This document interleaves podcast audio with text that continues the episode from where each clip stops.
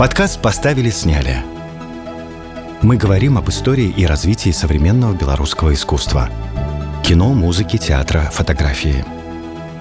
Слушайте нас на подкаст-платформах. Обсуждайте выпуски в наших аккаунтах в соцсетях. Все ссылки в описании каждого эпизода. Все фильмы Валентина Виноградова проходили очень сложно. Почему за ним так пристально следили? Первую очередь, конечно, язык вызывал э, такое сопротивление. Но там практически даже нет монтажа, там внутрикадровый больше монтаж. Ну да. Была попытка в виде «Восточного коридора» сделать фильм о героическом подпольном партизанском э, сопротивлении.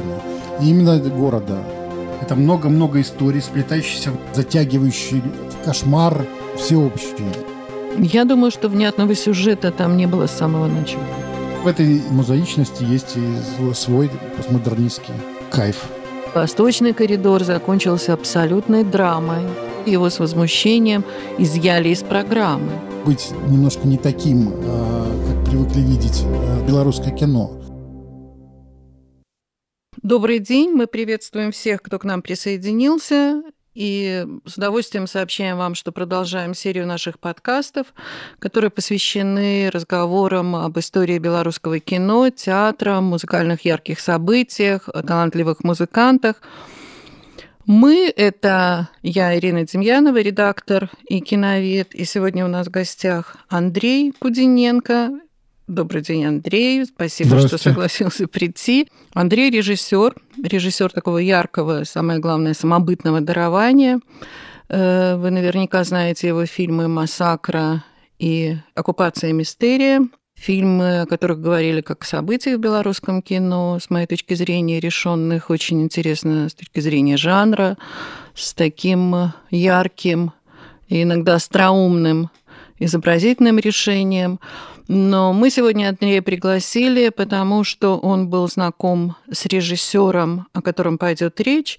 Для кого-то это имя будет открытием, э, кто-то знает об этом режиссере.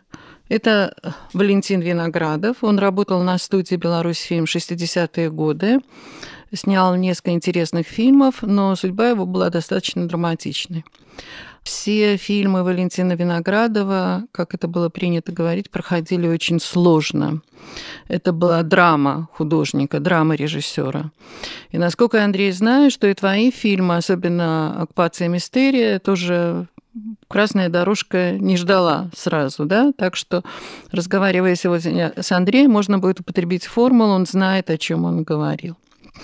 Но для начала, пока мы вообще ничего не рассказали о Виноградове, Скажи мне, пожалуйста, что тебя подвигло на знакомство с ним? Тогда он уже не в Минске, а в Москве. И немножко о тех двух не могу сказать фильмах, потому что это будет недостаточно такое высказывание, да, лирическое достаточно высказывание твое э, в документальном жанре. Одно называется «Сны Виноградова», а вторая – это была большая программа, где ты встречался с людьми, которые работали с Виноградовым, э, они вспоминали, вы рассуждали о национальном кинематографе, о его судьбах. Вот что подвигло, да, что было первым таким импульсом? Ну, первым импульсом было то, что э, всегда хочется в творчестве найти какие-то основы, опоры, э, чтобы двигаться дальше, как бы, как бы свою традицию формировать какую-то.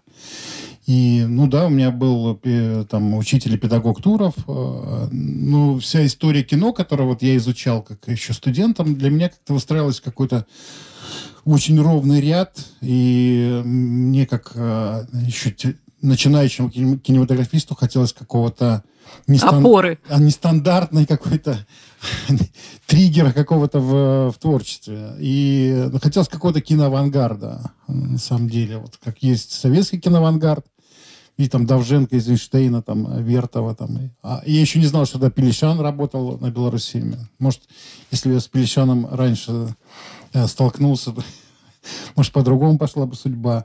Ну, получилось так, что я спросил своего педагога, это профессора Красинского Анатолия Викторовича, который читал нам историю кино. Я спросил, а что было такого из рук вон выходящего, которое всех там приводило в какой-то ужас – хочется что-нибудь такого э, непричесанного. И он так задумался и говорит, вот был фильм, который я сам очень сильно ругал.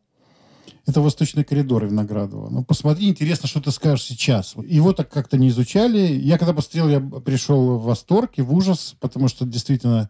Ну, первое ощущение было, что такого кино... Что это кино очень сильно порезано как-то и странно выглядит. Э, у него была сложная судьба, потому что он шел каким-то... Там, Давай, подожди, извини, я тебя перебью. Давай про Восточный коридор подробнее потом расскажем, да? То есть пойдем по такой самой простой схеме по хронологии.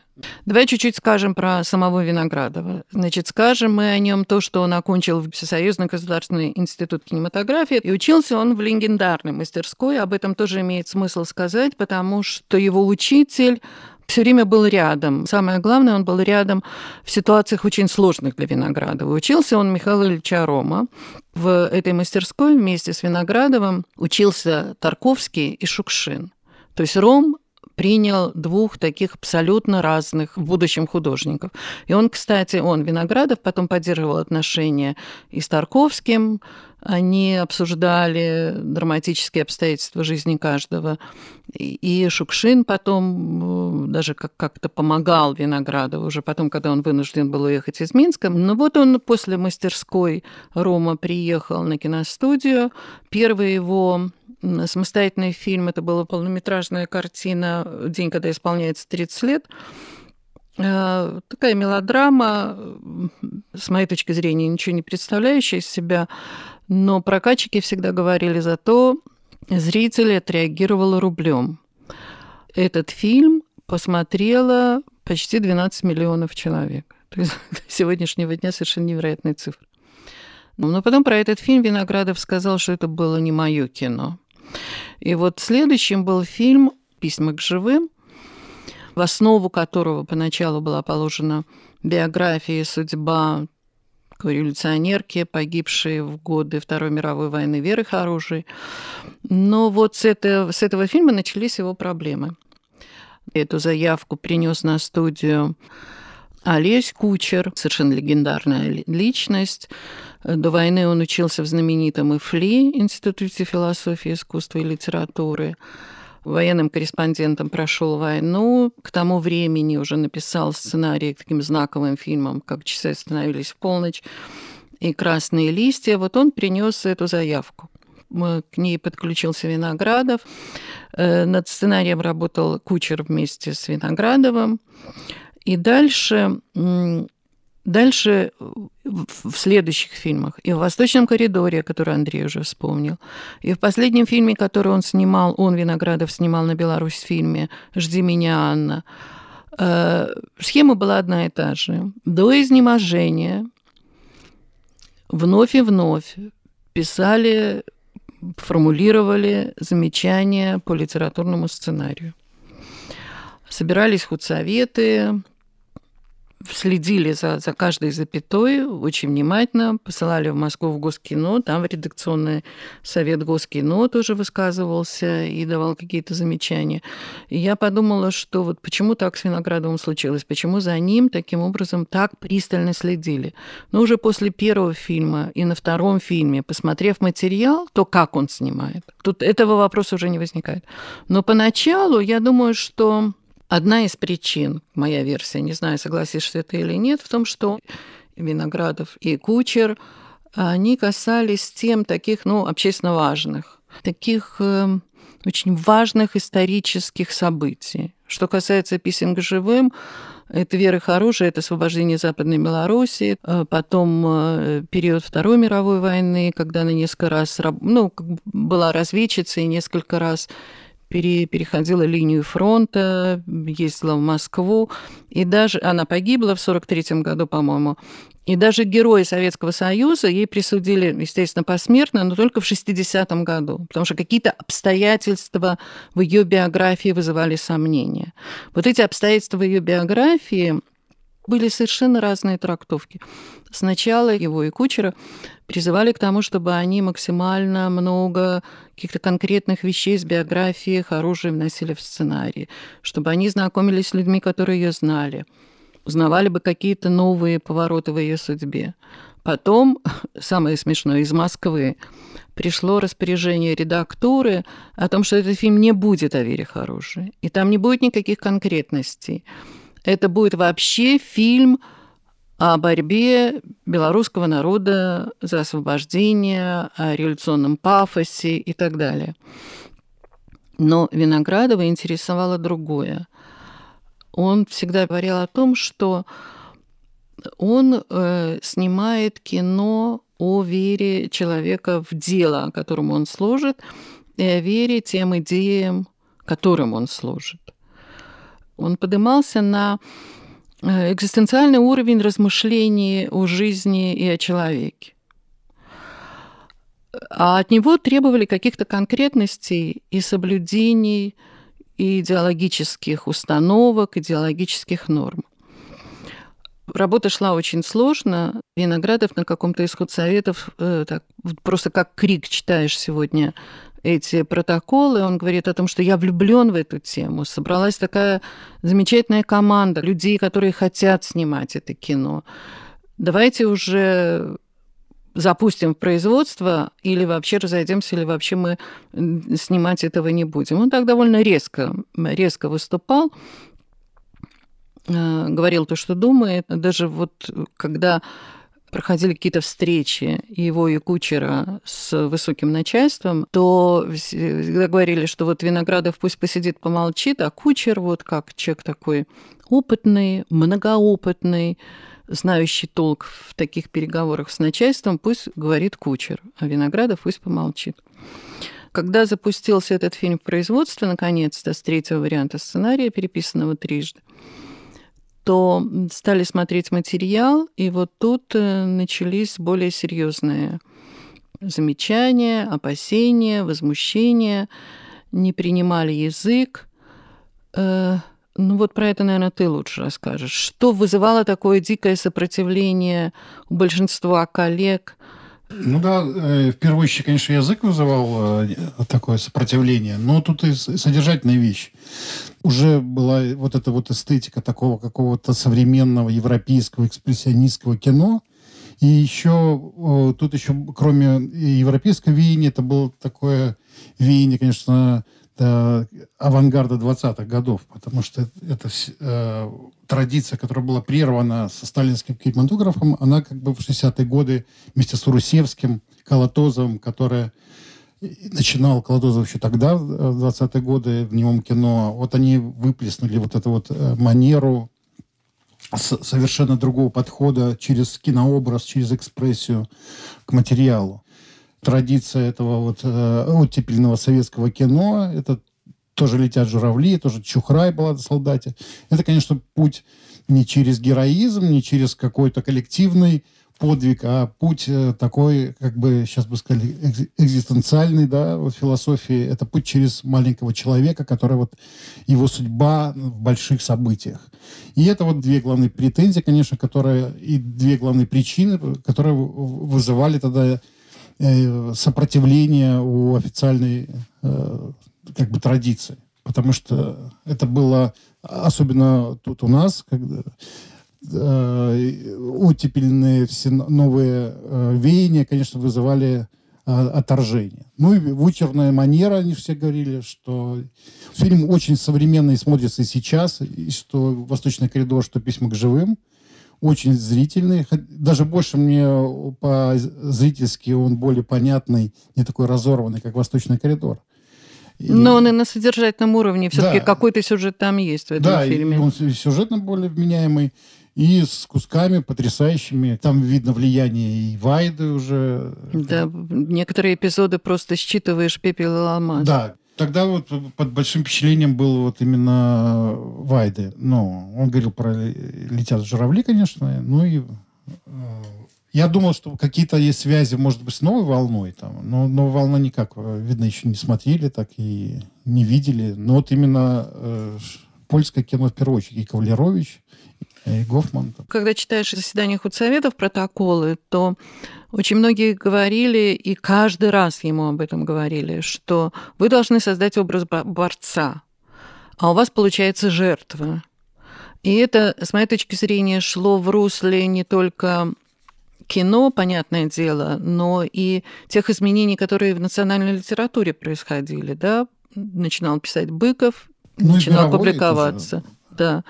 И, например, Адамович, его переход от, от пафоса мужественного сопротивления к трактовке войны как абсолютной для всех трагедии, это вот как-то чувствуется, что они дышали одним воздухом. Ну, конечно, начиная с окопов Сталинграда пошла вот да. эта вот э, э, проза лейтенантская, и это в центре человек, маленький человек, его подвиг и через него. И это, конечно, было совершенно другой фокус и ракурс подхода. А, кстати, текст писем, фильм-то называется «Письма к живым», которые звучат за кадром, э, писали не авторы сценария, писал Геннадий Шпаликов поэт, драматург, киносценарист, такой лидер шестидесятников, совершенно легендарная фигура. Он тогда э, сотрудничал и с Виктором Туровым, начинали они э, работу над фильмами. Э, ну и как бы все знали друг друга, поэтому его пригласили написать этот дикторский текст редакторы Госкино, сценарно-редакционные коллеги, тогда это называлось, они писали даже на студии такие, сегодня смотришь, читаешь как анекдот, что вот зная как бы приверженность Виноградова к такому-то материалу, просим следить за ним срочно, если возникают какие-то проблемы, сразу присылайте материал в Москву. И в Москве смотрели материал «Писем к живым», э, смотрел Ром, смотрел Чухрай. Понятно, Виноградов показывал Рому этот материал как, как мастеру, да, и Ром очень защищал его всегда э, на, на всех картинах. Но, тем не менее, на какое-то время приказами фильм приостановили в производстве. И что вообще невероятно, э, ведь в кино, тем более в те времена, очень жестко соблюдались всякие правила лимит пленки, время производства, график и так далее.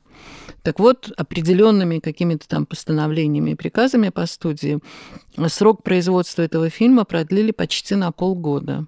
То есть на какое-то время фильм остановили, значит, пытались как-то совладать с Виноградовым, заставить его выполнять какие-то рекомендации. Но, тем не менее, фильм за, за, завершили производством. И самое интересное, что вот это легенда или не легенда, ты, сейчас ты ответишь на этот вопрос, Фильм очень понравился самому высокому руководству республики. Это не легенда, это так оно было. Это Машерова, они, а так он же фильм получил госпремию же. И поэтому они получили вот следующий толчок, что фильм был и зрительски популярный, он реально получился смотрибельный, и, и с точки зрения идеологии не подкачал, по большому счету.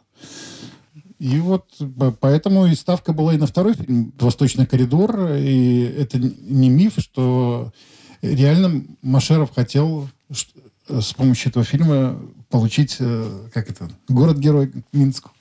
Такова была такая коротенькая история этого первого фильма, э, достаточно драматическая для Виноградова, но тем не менее завершившаяся удачно, потому что Э, тот вариант фильма, который вышел, я все-таки думаю, что он не вызывал сопротивления у самого Виноградова.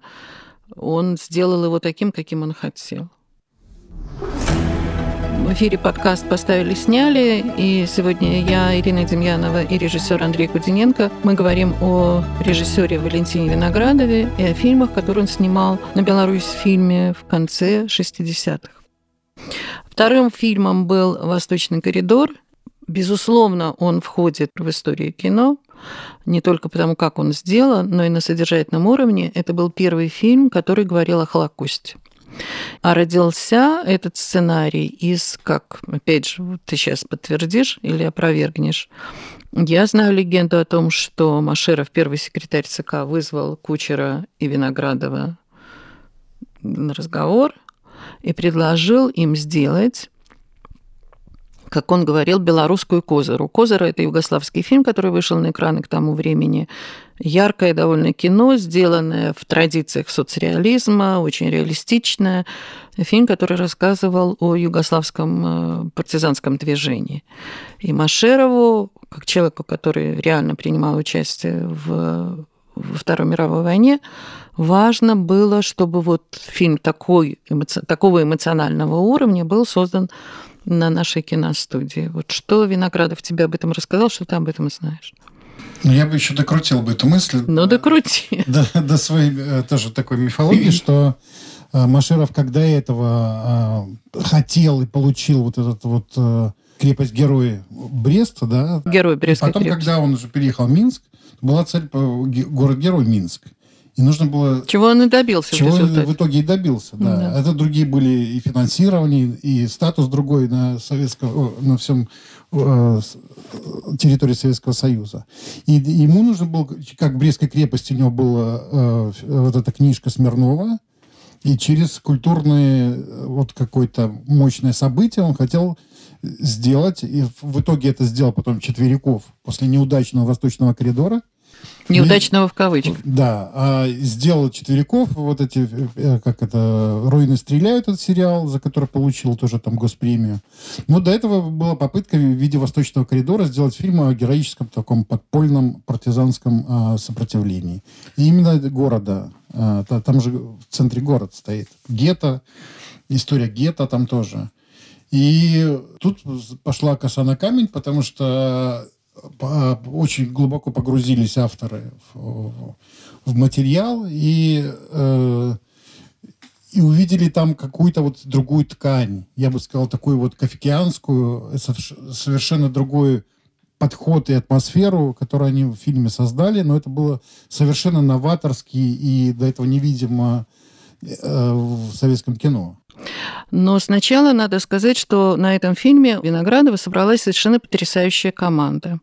Самым главным человеком, мне кажется, в том, что они делали и как они снимали кино, кроме Виноградова, естественно, был э, Юрий Марухин, оператор. Евгений Игнатьев был художником. Кроме Игнатьева и Марухина работал еще композитором Таривердиев, который тоже фигура абсолютно знаковая для кино 60-х, абсолютно. Ну, давай скажем, благодаря чему они получили вот этот такой импульс. Дело в том, что этот фильм был переведен совершенно официально, есть несколько писем между Москвой и Минском. Этот фильм был переведен в разряд того, что мы сегодня называем государственным заказом. Особое внимание уделялось этому фильму. Но это бы не важно было, если бы их, благодаря тоже такой протекции, скажем так, не допустили э, в секретные и закрытые архивы, где они очень много материалов о Минском подполье могли получить, с ними ознакомиться. А надо сказать, что Минское подполье – это до сих пор, с моей точки зрения, сколь трагическая страница истории, столь и неизученная, или, во всяком случае, людьми не отрефлексированная. Вот мне кажется, что, и ты, по-моему, подтверждал это, что на них очень сильное впечатление оказали эти документы, которые они там читали, с которыми они Ну да, познакомились. да. Конечно. И поэтому вот- эта атмосфера, которая создана в фильме, сам Виноградов говорит, что было непонятно, вот действительно, и сами э, не знали, кто предатель, откуда приходит приказ, куда уходит. Что не... Они считали, что это должно было быть какой-то стройная э, структура и система, а погрузились в мир некого даже кошмара и непонятной текучей некой вот реальности. И это потом, я говорю, что можно сравнить с такими фильмами, как э, чуть позже вышедший Жулавский фильм, вот эта третья часть ночи, или фильм того же вот э, по Кавке «Процесс» Орсона Уэллса. Это вот абсолютно фильм одного э, такого и визуального, и атмосферного ряда.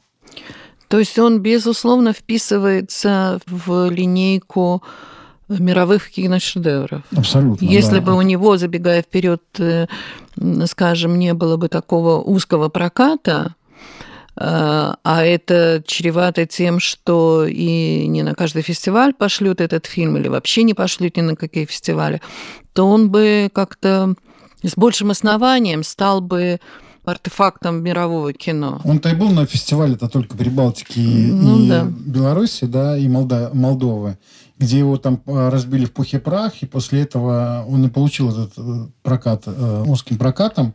Но Третьим же- экраном, Да, третьим говорили. экраном, да. Но там же вот видел э, мой тоже хороший друг и учитель э, Олег Ковалов, э, он Кинокритик, историк Да, кино из кинокритик. Петербурга. и, и также он заинтересовался этим фильмом, э, потому что туда в такой прокат попадали тоже фильмы особенные, да, и к ним был особенный взгляд именно киноведов. Но надо еще сказать, что на этом фестивале, о котором ты говоришь, его не только в штыки приняли большая часть э, критиков, которые смотрели, но вообще его с возмущением изъяли из программы по требованию не знаю, членов жюри или общественности, скажем так, кинематографической, но он не участвовал. Да, в этом. там был скандал даже какой-то с членами жюри. Скажем нашим слушателям о том, что все фильмы, о которых мы говорим, все белорусские, скажем так, фильмы, которые являются предметом нашего разговора сегодня, обращаясь к нашим аккаунтам и на Фейсбуке, и в Инстаграме, вы можете найти ссылки на эти фильмы. Их можно, слава богу, сегодня посмотреть, и это имеет смысл сделать, во-первых, для того, чтобы понять, о чем мы здесь говорим, а во-вторых, для того, чтобы ну, кто не видел этого, открыть кино и получить э, уж не знаю, со знаком плюс или со знаком минус, каждый для себя это определит, но во всяком случае очень сильное эстетическое впечатление. Мне Виноградов рассказывал, что вот, вот Рыбареву, своему ассистенту и второму режиссеру, который стал потом известнейшим э, режиссером и сняв прекрасные фильмы, там, «Чужая батьковщина» и там «Меня зовут Орликина», там, «Король проката», там, совет, перестройщик. Не, ну это один из самых самобытных белорусских режиссеров. Да, и Рыбарев у него начинал, непосредственно ученик Виноградова есть. А, и вот, когда он давал ему э, задание искать лица какие-то, он говорил, что ищи лица не такие, как привыкли нам показывать. То есть он даже в этом хотел отличаться, чтобы быть немножко не таким, э, как привыкли видеть э, белорусское кино. Ведь э, в чем интересная фигура Виноградова? Я говорю, что вместе с ним мы оказываемся актуальными и в этом времени, и, и в 60-е годы, и, и даже впереди планеты всей. Что в одном ряду из Бертолуччи и Аленом Грия стоит вот эта эстетика, которая в свое время чудовищно напугала вообще публику и местную, и союзного уровня. И на уровне тематическом, и на уровне изобразительном. Я вспомнил еще такие фильмы, как «Стратегия паука» э, Бертолуччи и э, Алена Робогрея. Вообще практически все творчество. Это человек, который лжет. Это вот действительно э, те вещи, которые мы потом стали открывать, как манипуляция сознания, состояние нескольких э, реальностей одновременно, да, вот это вот ту атмосферу, которую мы сейчас э, опять возвращаем себе, да, в окружающем мире. То есть все это особенно... Мир возвращает нам эту Да, атмосферу. особенно сейчас мы это видим все э, актуально и современно. Вот то, что делал Виноградов тогда, и как относился к тому времени, это вот на, нам вернулось. И я, создавая свой фильм «Оккупация мистерии», это отчасти тоже эту атмосферу передавали там э, и в драматургии, и в визуальном строе. Ну, давай, знаешь, еще о чем поговорим. Так, четко сказать, про что это кино, очень сложно. Ну, про что понятно? Про войну, про оккупацию. Но вот такого сюжета стройного, ну, как-то вычленить сложно, да, это такая фреска. Так это и есть новая драматургия. Да. Да, да, да. Это есть мозаичная драматургия, постмодернистская, вот это вот та ризома, которая потом появилась, и, и то, что было начупано ими в этих архивах. Это много-много историй, сплетающихся в некую такую вот э, громадную грибницу, паутину вот этих вот а, затягивающий в кошмар всеобщий. Не могло там одной истории быть. Поэтому и драматургически это уникальное произведение. Как, опять же, Виноградов на худсоветах объяснял, что его интересует, он говорил о том, несмотря на то, что оккупация, трагедия и так далее, он говорил о том, что это время человеческих страстей. И есть несколько эпизодов, которые касаются физического насилия. Вот э, ты говорила о типажах, которые искал Рыбарев и находил. Есть эпизод, э, где героиня, которую играет э, Валентина Титова подвергается насилию. И там есть почти круговая панорама по лицам людей, которые ее окружают. И мы понимаем, что, что будет происходить. Но Виноградов эту сцену э, решает совершенно по-своему. То есть ты чувствуешь вот этот ужас и кошмар физического насилия, но ты реально не видишь каких-то вещей. И от этого впечатление еще более сильное, чем от каких-то реальных изображений. Ну, потому что это воздействие идет уже на бессознательном уровне, потому что это есть мифологический подход. Э, почему круговая панорама возвращающаяся? Это такой совершаемый ритуал. Также сцена уничтожения евреев, она тоже, в принципе, круговая идет. Также сцена, там есть, например, разговора э, жертвы и садиста. Вот обратной стороной надевает фартух этот вот садист-немец. И скульптор, который жертва, узник этого концлагеря, они идут рассуждая, и опять панорама идет по кругу. Артиста Доматис, который стал потом звездой советского кино. Там, когда его убивают, тоже вот круговая идет панорама, когда он э, падает и видит вот это вот церковь э, разрушенную внутри. Когда идет вот сцена изнасилования этой девочки с зерном, с перевернутым Христом, тоже такой э, амаш Вайде, да, и пепел алмазу. Это тоже опять круговая панорама. Это же смысл э, в том, что все эти события — это некий бесконечный, э, безвыходный круг ритуалов, которые не могут чем-то завершиться. Некий порочный круг, вот такой, я бы сказал. Ритуализировано действий. А все ритуализировано, э, конечно, воздействует на нескольких э, диапазон эмоций. Очень важно, почему мы стали говорить о том, что это первый фильм, где была затронута тема Холокоста. Еще раз повторю, что для Кучера она, конечно, была очень важна.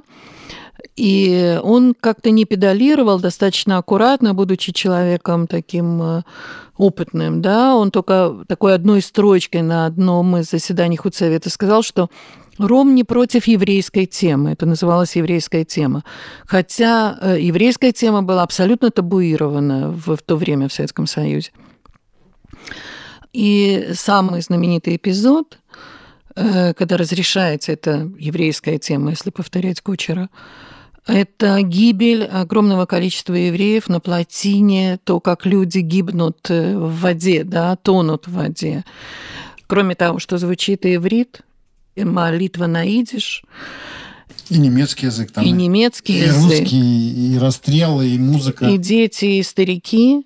И я смотрела документы, вот опять же, слава Рыбареву, и как важен второй режиссер на фильме. Он для этого эпизода только в массовке собрал 126 человек. А еще есть групповка, а еще есть герои, которые вписаны в этот эпизод. И обнаженная фигура молодой девушки, которая читает эту молитву.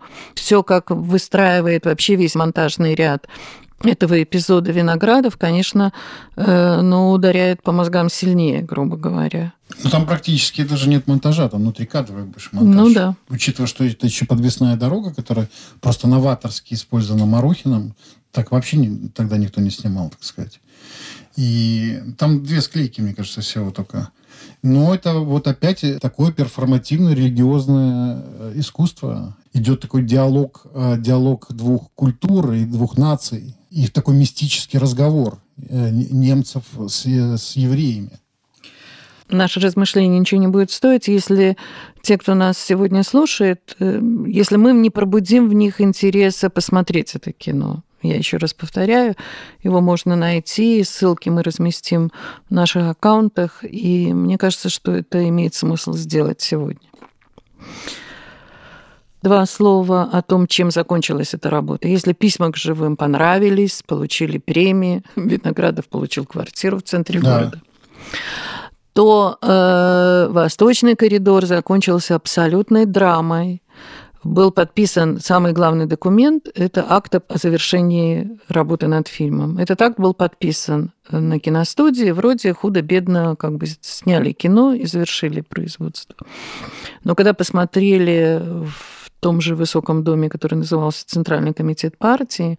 И, как говорит легенда, опять же, ты подтвердишь или опровергнешь, посмотрел Машеров, то он с возмущением, не досмотрев до конца, вышел. Госкино БССР потребовал акт назад, отдельными какими-то приказами отозвала этот акт и всех наказала, в том числе и материально. И за нарушение сроков это была формальная история. Но тем не менее, значит, вся съемочная группа поплатилась еще и деньгами.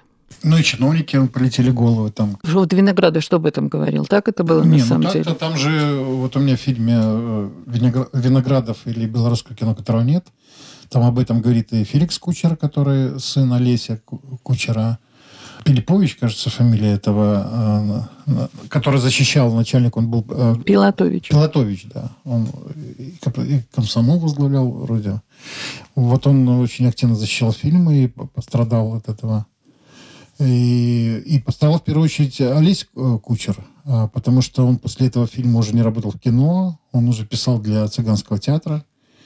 И, и это был сильный удар там, а, потому что он, он был очень влиятельный человек вообще. И, и вообще и в культуре, и в кино.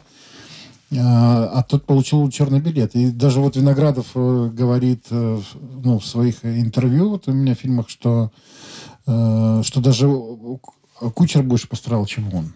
Потому что он, что там ему говорили, да, ты молодой, поддался влиянию, а этот уже известный, заслуженный человек, как ты позволил. Плюс еще явно все намекали, что он протащил эту еврейскую тему туда. Но, тем не менее, э, наша удача зрительская состоит в том, что фильм есть, и он существует в более-менее тех границах, в которых Виноградов и Кучера этот фильм и задумывали. Игнатьев с Марухиным и Рыбарев снимали. Перевердеев писал музыку. Но все-таки он еще не, не в том, не в авторском виде сейчас находится. Но тем не менее, что-то в нем все-таки сохрани. Но что-то, но, но сохрани, мы адекватно. Там чувствуется. По да, мере. мы адекватно просто считываем посыл, то, что сегодня называют месседж.